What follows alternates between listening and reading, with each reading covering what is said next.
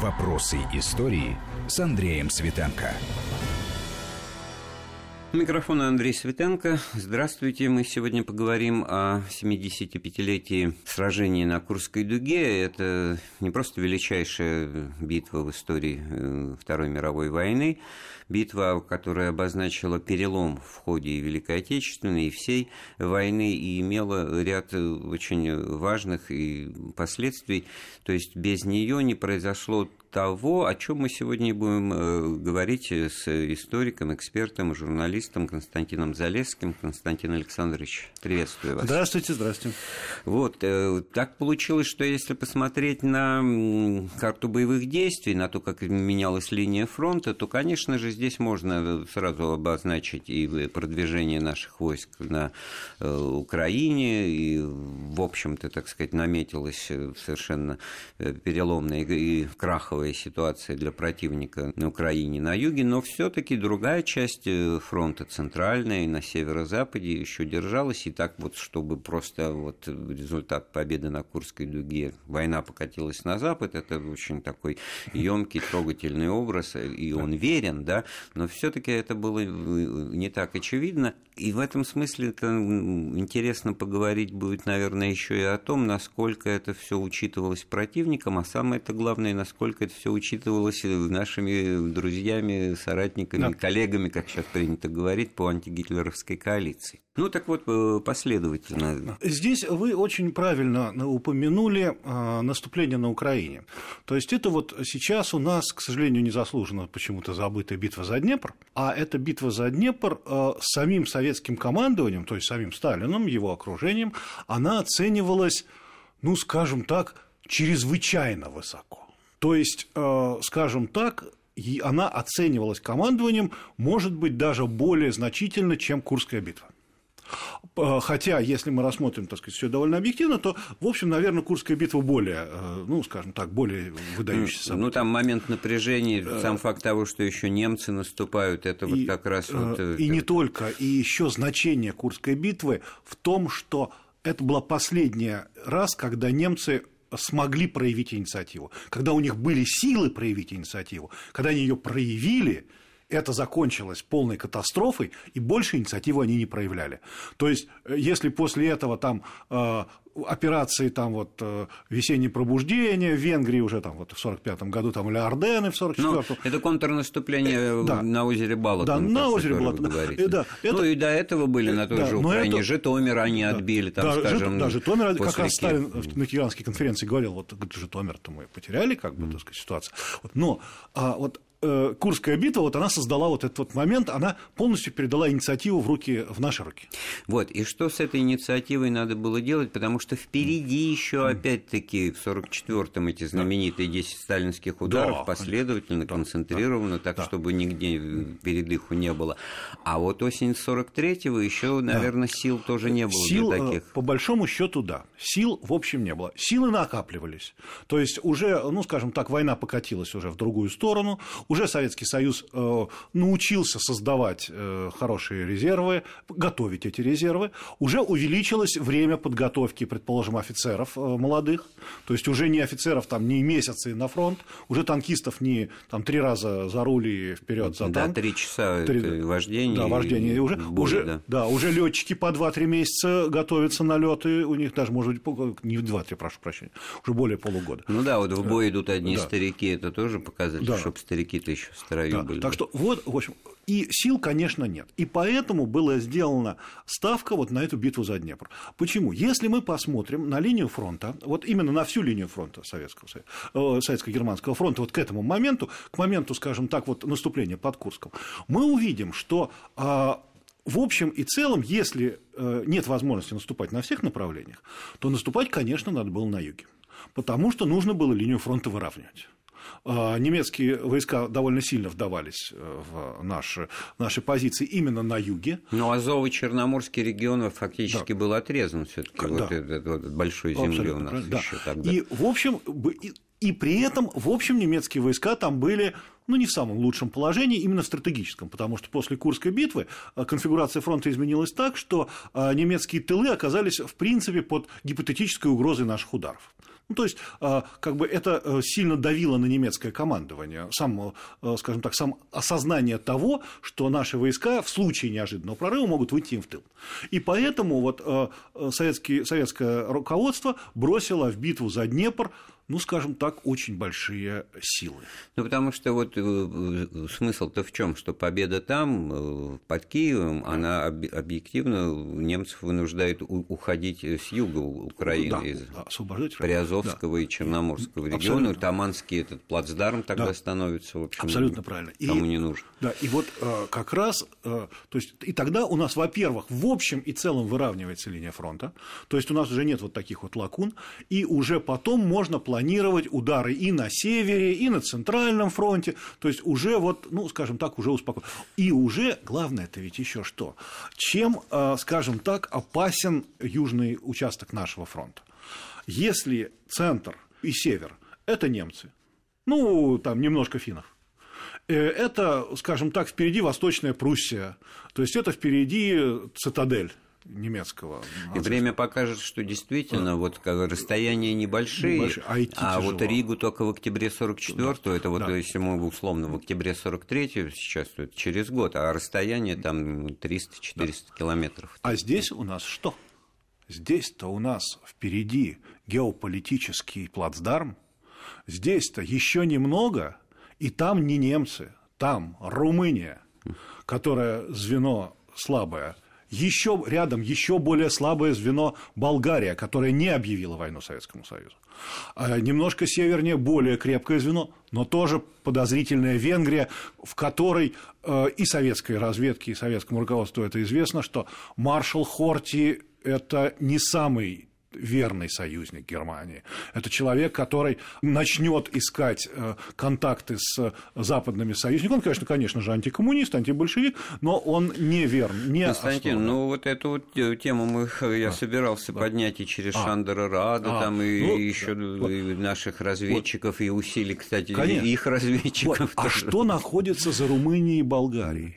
А вот там за Румынией и Болгарией, там Балканы, там Югославия где коммунисты Тита э, явно превосходят отряды Дража Михайловича. Там Греция, где партизанское движение прокоммунистическое, ну, скажем так, очень сильное. Ну, то есть я себе сразу представил э, Уинстона Черчилля с трубкой во с сигарой. рту, с сигарой, да? С сигарой во рту, да, с сигарой во рту, который смотрит и у него и начинает покрываться холодным потом. Да, и думаю, еще они перейти ли мне на трубку, как маршалу, да, маршалу Сталину, да. потому что у него это все получается, и он вообще тогда меняется геополитическая да, ситуация. Просто рушится геополитическая ситуация. Да, не, от, не отсюда ли, кстати, и предложение неожиданное Черчилля, а давайте вы, если так хотите, чтобы мы второй фронт открыли, да. мы готовы высадиться вот, вот в Греции. Да, да? И нет, да. в Греции не надо. Э, Балка... Черчилль, значит, надо иметь в виду, что Черчилль, вот мы смотрим, да, вот политиков европейских, там, Сталина, Рузвельта, ну, европейских, мировых, мировых что Сталина, конечно. Рузвельта, э, там, Гитлера, вот всех смотрим, и мы же видим, что ведь, а Черчилль ведь это самый старый политик. Он в Первую мировую войну уже был членом кабинета. То есть это человек, прожженный в э, политике, в международной политике вообще. Он прекрасно видит, что происходит на карте. Вот, а, а карты у него образно подхватывают да, мысли, да. а одни вальты получаются. Да, да? Хуже. Хуже. Картинок да. нет. А потому что до этого Черчилль, у Черчилля же еще и другой, висит на Черчиллем и другой домоклов меч. Мало ему, значит, советского меча, у него еще есть американский. До этого он не просто равноправный партнер антигитлеровской коалиции, он двигатель антигитлеровской коалиции, он ведет постоянные переговоры с Рузвельтом. Он постоянно встречается со Сталином. Он все время э, находится вот в какой-то де- в действии, он все время привлекает какие-то силы. А вот я вдруг подумал, и тогда для него, а зачем какая-то тегеранская конференция? Ой, абсолютно Давайте, не нужна. вот я к вам готов приехать он в Москву. Когда и Рузвельт, там, как, когда Рузвельт, по... через меня, когда, Рузвельт поднял, момент, да. когда Рузвельт поднял вопрос о том, что ну надо наконец-то, вот, ну, в общем-то, ну, вообще-то уже воюем сколько лет, то есть, надо бы встретиться. Черчилль сказал, а зачем?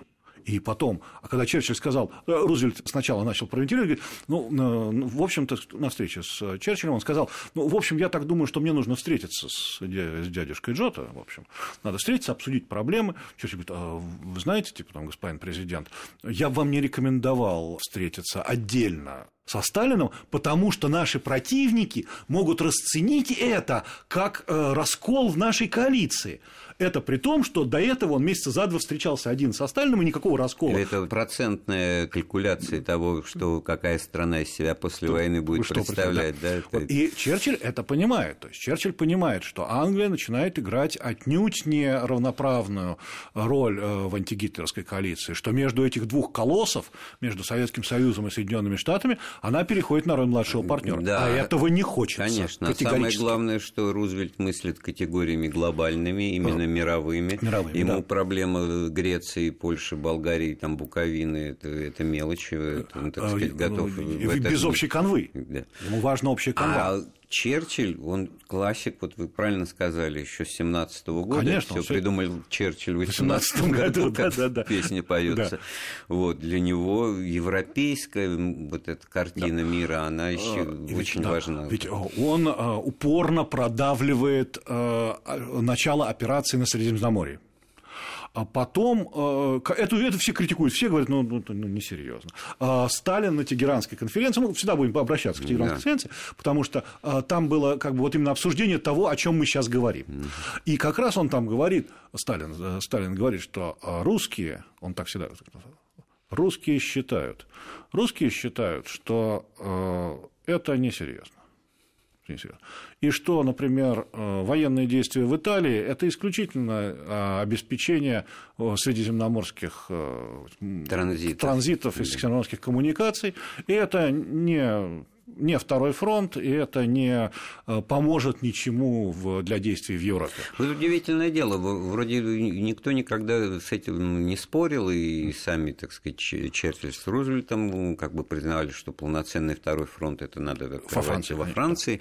Вот, а с другой стороны, если посмотреть, ну, крупнейший союзник Германии, Италии выключается из войны. Почему? Why not? Это самый, как, как первый а, шаг важный. Тут ну, как первый шаг, но он не послучил дальнейшего развития. То есть там война-то ведь до 1945 года. Как мы помним по Штирлицу, так сказать, переговоры Вольфа – это именно о сдаче а, итальянской группировки а, немецких Ну, другое дело, что немцы там все таки смогли как-то укрепиться. Ну, и, и они даже Рим взяли. Монте-Кассино, там да, эти сражения. Рим взяли, то есть там было много всего.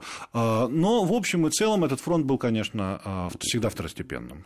Вот он, вот нет ли противоречия? С одной стороны, вот хорошо мы нарисовали, как мне показалось, картину того, что продвижение наших наших войск да. Э, в осенью 43-го вот, э, на юге Украины. Это вот вся цепочка э, рушится по принципу да, да, домино, вся эта конструкция гитлеровского угу. Третьего рейха, а с другой стороны мы тут же говорим, что это все периферия, это все та же Италия. Если а, но ну, для Черчилля это не периферия. Да нет, наверное, да. все-таки. У него, он ведь Черчилль это, как мы уже говорили, это политик, который живет этой политикой.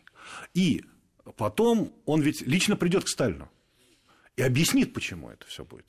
Почему? Потому что там много англичан. Там операциями будет руководить он. Во Франции операциями будут руководить американцы. Ну и это э, классические пути, и торговые, и колониальные, там все, и Ближний Восток э, британские, все эти подмандатные территории, так что это все, все тоже объяснимо, и он не просто потому, что ему это интересно, он как раз соблюдал интересы Британской да. империи, но другое дело, что все это уже показатель того, что они сами по себе по масштабам-то да. мелочные вот какие-то. И когда читаешь... Сталин да. мыслил категориями мировой э, системы социализма, было да. понятно, что туда, куда придут советские войска, войска, там изменится политический Абсолютно режим, да. по-моему, это всем было понятно. Да, это вот. Э, Рузвельт в этом смысле готов был, что называется, делить на сферы влияния, но в масштабе, опять-таки, всего человечества. Черчилль вот играл на карте вот европейского масштаба не более как... Может быть, в этот момент не было, для него было как данность, что с Индией, колониями заморскими, там, в других континентах, в Африке и в Азии британскими ничего не произойдет. Ну, вот он он был уверен, что там все благополучно. Да. Поэтому вот э, ключ к решению гарантии – это э, Европа. Ну что ж, сделаем паузу в нашем разговоре, вернемся в студию через пару минут. Вопросы истории. Вопросы истории с Андреем Светенко.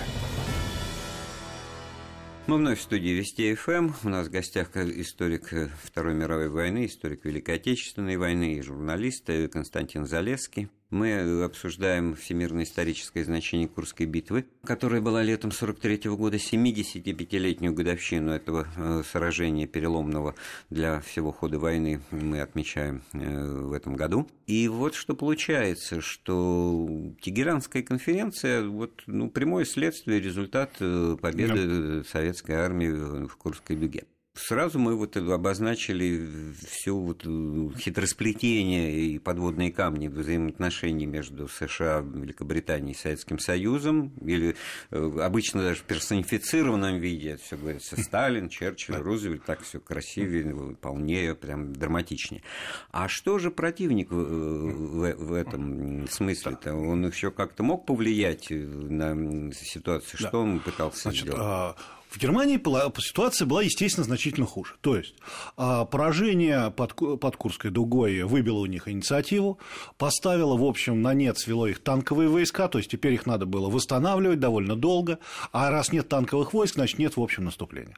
А, поражение на Днепре тоже резко осложнило ситуацию, и, соответственно, очень показательно, что Гитлер вот именно в этот момент, то есть осенью 1943 года, именно когда а, руководители стран антигитлеровской коалиции все-таки решили собраться и обсудить а, принципиальные вопросы и Второго фронта, и а, будущего Германии в какой-то степени, вообще будущего Европы в Тегеране, вот тут как раз Гитлер пришел к выводу и начал всем об этом говорить, в том, что антигитлеровская коалиция обречена на развал.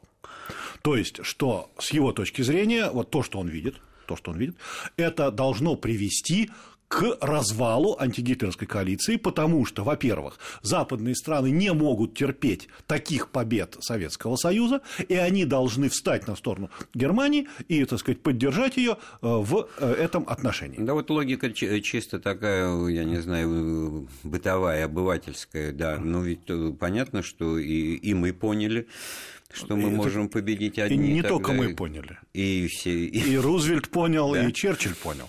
И им это очень не понравилось. В этом смысле логично для врага, так сказать, да. поссорить команду э, да. противника, который пускай действует не заодно. Я вспомнил этот замечательный эпизод из фильма «17 мгновений весны», где Гриценко Николай играет э, генерала, а, они да. в поезде едут со да, Штирлицем, да. и когда он узнает, что якобы дипломат, говорит, а так это мы вам обязаны поражением, да. значит, да? Вы убивали, вы жгли, значит, а, а виноваты МИД, да? Но на самом деле вот зерно вот то, то, что почему мы остались без союзников там, как бы вот это, это же Риббентроп к этому. Вот, а, и ведь в этот момент Риббентроп обратился к Гитлеру. То есть Риббентроп пришел к Гитлеру и сказал, мой фюрер, а запускать ли мне механизм э, э, переговоров? Типа, То будет... есть вот так вот. Я да. собирался вас спрашивать, вот как бы, как это слово конспирологически, Конспир... вот Шелленберг, да. это Шелленберг, к Гиммлеру это, в августе 42-го, да. это, в Ставке это под да. Винницей, в каком да. ящике вашего стола да. лежит план секретных там сепаратных да. переговоров, да, а тут да, вот... Да, да, все, нет, тут в том-то и дело. Мы-то как раз знаем именно больше именно конспирологическую. Да, действительно, Шелленберг пришел к Гиммлеру, как он пишет. Тут очень сложно. Шелленберг не самый э, правдивый источник, потому что неизвестно, кто это написал. То есть известно, что это писал не Шелленберг, но, возможно, этот лабиринт его известный, но, возможно, что этот лабиринт написан по результатам бесед с ним. То есть э, там есть какая-то доля... Э, литературная запись. Да, да. литературная запись. Это, естественно, автор это э, английский журналист, причем связанный с Ми-6, естественно. Вот. То есть, в общем, там и опубликованы они после смерти Шелленберга, то есть он не мог их опровергнуть или что-то. В общем, сложность есть определенная с лабиринтом лабиринтом. Вот. Но, тем не менее, Шелленберг постоянно проводил и с согласия Гиммлера, а чаще без согласия Гиммлера, скажем так, он не всегда, он информировал Гиммлера о своих планах, но не полностью. То есть он э, получал принципиальное разрешение, предположим, на, э, вентили... на то, чтобы разведать политическую ситуацию э, среди союзников. А сам в это время начинал искать ходы и выходы на более... более так ну, сказать... Ну, ничего странного нет, странного нет. в поведении разведчика. Нет, он, он, он, это он действовал именно так. И как раз вот здесь было связано его, так сказать, одна из его операций, что он, да, потом надо иметь в виду, что он всегда должен был оборачиваться на Абвер, который э, всегда был готов... Э, мешал ему. Да, да, который всегда... К этому моменту Абвер еще существовал. Армейская да, разведка. армейская разведка, которая тоже занималась э, так сказать, вентилированием политических процессов. Ну и вот и что они могли вот осенью 43-го навентилировать-то, кроме того, что... Да, в общем, ничего. На самом деле ничего. Искать какие-то ходы, к тому да. же Ален удалось. Да. А, в, да, да, в общем, ничего. То есть они не могли выйти в общем и целом на кого-то, ну, скажем так, кто принимает решение. Далис решение не принимал, Далис – это разведка. То есть а это... вот интересно как раз а. в этот период Шелленберг э, якобы принимал активное участие в ликвидации советской разведывательной сети «Красная да, тройка», конечно. или как часть «Красной капеллы», да. которую руководил Шандер Рада. Мы про Венгрию да. вот э, говорили тогда. Очень интересная тема, связанная с действиями и швейцарских секретных служб, да, да. когда вдруг выяснилось, что Швейцария, нейтральная страна, уже, так сказать, ведет себя так, да. что немцы должны были немцы должны были припугнуть э, вот их нейтралов, издав приказ о переброске в Швейцарию горно-стрелкового корпуса, вот знаменитого генерала там Гитля, альпийских войск. Да. Ну, то есть в этом смысле это все не просто какие-то вот э, интересные, э, смачные эпизодики, так mm-hmm. сказать, из а-ля рыцари, шпаги и кинжала, да, да. а Значит, а, а вот то, что это часть была, вот этой большой внешнеполитической игры. Нет, она, она шла. Но здесь вот какой момент. Швейцария вообще такой был заповедник разведок. То есть швейцарская политическая разведка и контрразведка, которая, она действовала очень активно, но она никого не собиралась арестовывать, вообще никого. Ну, то есть как, она не очень поддерживала работу нашей разведки, а всех остальных у нее был там заповедник. Это, знаете, как большое такое заведение, да. в котором все столы прослушиваются, да. но ну, почему-то да. все туда ходят все и ходят, разговаривают. Да, и, и, и, и говорят, мало того, а когда вот очень показательный момент, он произошел позже уже, вот это он относится как раз вот э, к 17 мгновениям весны, фильма, да, да 16 весны, а, когда а, а, Карл Вольф со своими э, эмиссарами, и до этого его эмиссары, они посещали Швейцарию, что для встреч с Далисом. Так вот, что самое интересное, окно на границе им обеспечивал руководитель швейцарской разведки непосредственно. То есть вот, вот такие вот отношения были у нейтральной Швейцарии с, со всеми. И, конечно, там шла очень большая игра, но там шла игра, в принципе, игра разведок. И э, разведки для чего нужны? В том числе не только сбор информации, но и для вентилирования ситуации. И вот здесь как раз э, немцы получили ответ, в общем, довольно категоричный, что англичане не будут вести с ними переговоры. То есть вот то, что навело нас на, на, на этот разговор, заявление Гитлера, да. как бы убеждение его своих соратников в том, что сейчас поссорятся, да. они, как сказать, до последнего дня уже, когда они там в бункере, как крысы, да. дрожали, значит, все ждали, да. что поссорятся, так сказать, и не поссорились. Не Это все-таки надо, так сказать, подчеркнуть, да, зафиксировать да, и делать жир, да. жирную точку на этом вопросе, потому что все-таки да. никаких сепаратных переговоров и не обещаний было, да. не было. Не было. Ну что ж, очередная пауза в нашем разговоре. Вернемся в студию через пару минут. Вопросы истории. Вопросы истории с Андреем Светенко. Ну, вновь в студии Вести ФМ с историком Константином Залеским мы вспоминаем 1943 год, результаты и последствия Курской битвы, подготовка встречи Большой Тройки в Тегеране, попытки как-то, значит, сделать так, чтобы она не состоялась со стороны немцев, э, это тоже может быть какой-то сюжет конспирологический. Что это за операция да. «Длинный прыжок»? Ну, это э, действительно конспирологический сюжет, но он очень интересный. Тем более, что э, мы могли смотреть, в общем, очень приличный фильм «Тигран-43», в котором этот сюжет, в общем, обыгран. И там немецкий агент в роли Джигарха... Джигарханян в роли немецкого агента. Все правильно, только наоборот. Да, да. Джигарханян в роли немецкого агента совершенно сказать, чудесен. Да? Вот, и вот это, это был, действительно была такая операция, которая покрыта мраком. Вайтшпрунг, такой, значит, Вайтшпрунг. И никто, до сих пор никто не знает, кто же собственно, готовил. Потому что есть данные, что ее готовил Абвер, а другие данные говорят, что это было поручено от Скорцени, диверсанту номер один. Отто Скорцени в 1966 году, уже после войны, скажет, что да, мне было поручено убить э, большую тройку. Э, но э, скажет он это не очень активно, и вообще он обычно врал. Он много врал в своей жизни, поэтому вера ему, в общем, нет. Ну, Муссолини э, брал. Бра- да, свою... да, Муссолини спас, поэтому ему все списывают.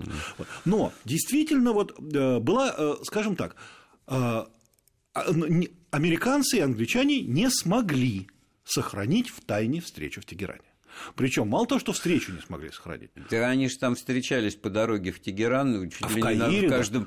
приличном Но более что готовится встреча в конечно, все это что готовится встреча в Тегеране, Сабланка, немцы получили, Каир, да. немцы получили заранее, еще э, летом 43 года они получили эту информацию. А утечка произошла, э, ну, опять-таки, точно неизвестно, но, скорее всего, утечка произошла вот тот самый легендарный немецкий агент Цицерон, который сидел в английском посольстве э, в Анкаре. Э, это был э, Эльяс Базна, так вот его звали, Ильяс Базна, это албанец он был, он был служащий, технический служащий посольства, который работал на немцев и сливал им огромное количество английской дипломатической информации, внутренней дипломатической информации.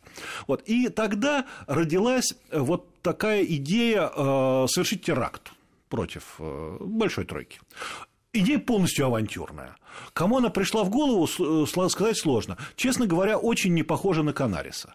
То есть, скорее всего, Абвер все-таки, наверное, не принимал в этом участие. Это скорее похоже на авантюру, э, связанную, так сказать, с Гиммлером или Гитлером. То есть, вот такая операция. И даже был принят целый ряд ходов. Но, а, опять-таки, мы не знаем точно, ну, документов просто нету, а, действительно ли это было осуществление этой операции, или это была операция по, ну, скажем так, усилению немецкого влияния в Иране. Потому что в Иране Иране, ведь э, надо напомнить, что Иран, он был оккупирован э, с нашими и английскими войсками. там Но тогда это объяснить, почему там встречаются да, лидеры этих да, трех стран, а то там... вот у детей, может быть, да, вопрос, да, чего взяли и поехали в какой-то, да, Тегеран, да. до конца никогда непонятный А это раз, да, было Иран. удобно, потому что там были наши войска, там были американские войска, то есть там, в общем, мы имели полную свободу. Английские войска. Да, английские прежде, английские и наши, американских было немного. Но имели мы полную свободу рук там. То есть, что хотим могли делать. Вот. И... Транзит вот этот знаменитый да, по ленд-лизу По ленд-лизу тот шел через... Вот. Но вот до того, как оккупировали, почему, собственно, оккупировали в 1941 году?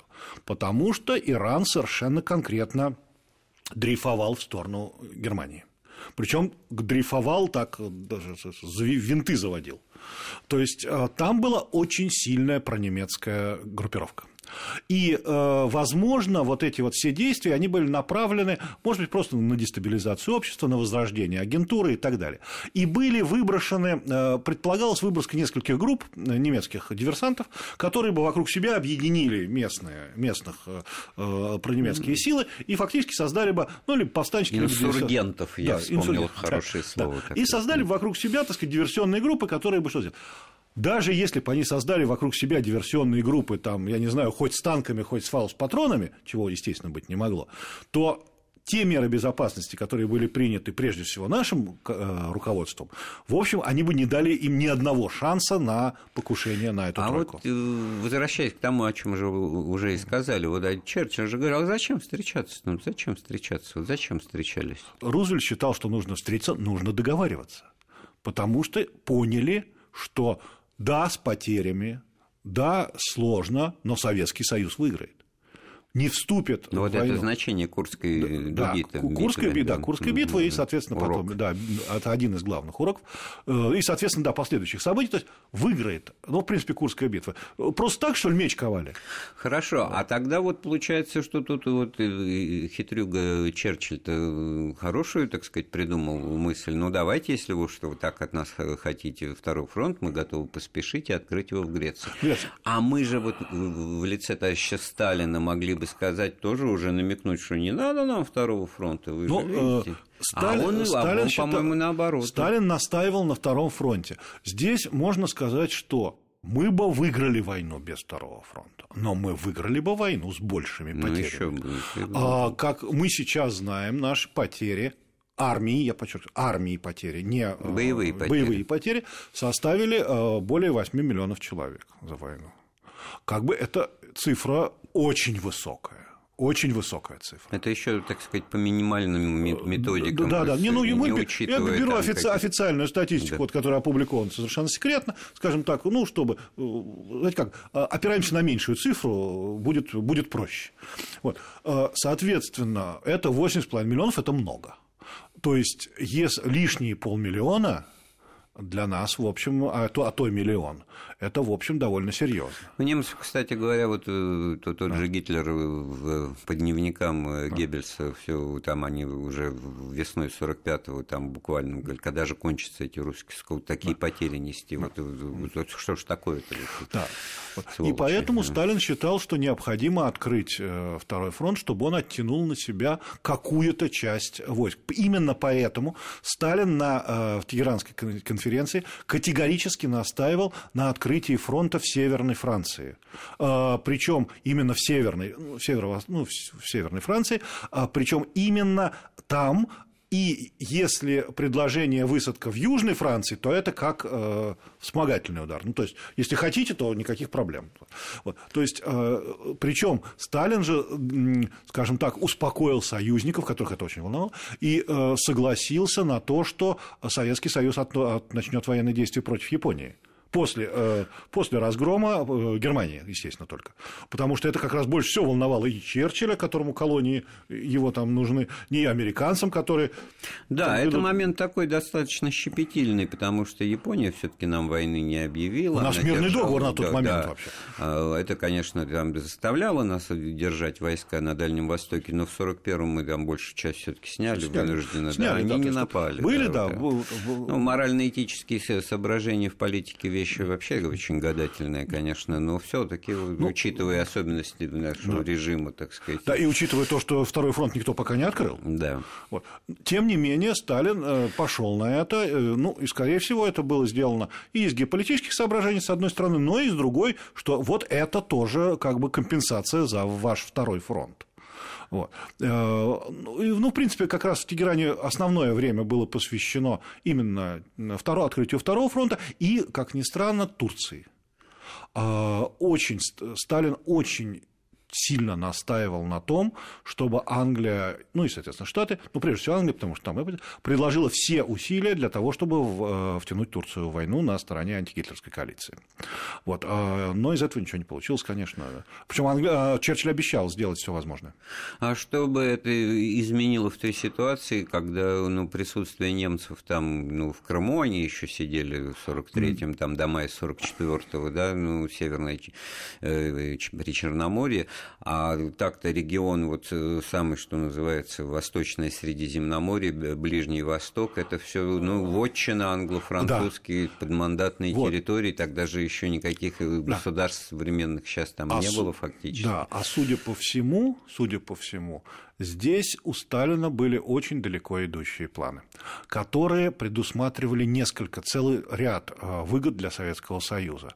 Первая выгода это то, что если Турция вступает в войну, понятно, что она воевать особо не будет, потому что ну, там проблемы с вооруженными силами. Ну, опыт совершенно. показал, что те, кто вступили в последние моменты, Да. они, ну, та же Румыния, вдруг, да, Да, она да. осталась при своем интересе да. в таком количестве. А вот Но Венгрия Румыния это- как бы потеряла, довольно много народу потеряла на Но народу, а территории-то не А, потеряла, потерял, там да. влияние Вот. там и А так далее. Турция, значит, во-первых, вступление Турции в войну – это крах Балкан. совсем. То есть, вот, а мы как раз подходим туда. А если сейчас Турция вступает в войну, там просто все рушится. Ну, то есть, просто как карточный домик. Ну, потому что как бы турки стоят на границе с Болгарией, Болгария выходит в войну сразу, из войны сразу, как только Турция вступает. Ну и, наверное, то, что потом Палестина и Израиль, да. это же тоже территория. Ну, это далеко, там, скорее всего, Сталин не рассчитывал. Сталин, конечно, рассчитывал, что там все-таки Англия сохранит свое, свое влияние. Mm. Потом, а вступление в войну в Турции это сразу освобождение у нас войск на Кавказе, которые мы там держим а мы там продолжаем их держать. Вот. А потом, и потом, значит, а, есть так, что если в войну вступает какая-то страна, которая является младшим партнером, то она обычно предоставляет свою территорию для транзита. транзита или военных баз. А как вы прекрасно сказали в начале нашей передачи, куда советские войска войдут, оттуда они уже не выйдут. То есть, э, как бы вопрос э, тех же самых Черноморских проливов, он мог быть поставлен на повестку То есть, я, ну, наконец, я готовил какие-то вопросы к тому, зачем нужно было, чтобы Турция воевала за нас. Может быть, даже лучше было бы, как то не цинично звучит, чтобы они попробовали воевать против нас, и тогда бы Константинополь, Стамбул там и так далее, все понятно. А, значит, и даже вот в этой более правильной и солидной логике тоже получалось, что Конечно, дивиденды были бы... все было то же самое. Но э, Исмет это ИННЮ было обойти очень сложно. Это был очень такой прожженный политик, это был достойный ученик. Ну, о а Тегеранской Ататюрка. конференции как таковой, ее решениях и последствиях мы обязательно с вами да. еще раз поговорим, потому что стремительно истекло время нашего да. разговора. Напоминаю, у нас в гостях был историк Константин Залеский. Эфир программы подготовил и провел Андрей Светенко. Слушайте Вести ФМ. Вопросы истории.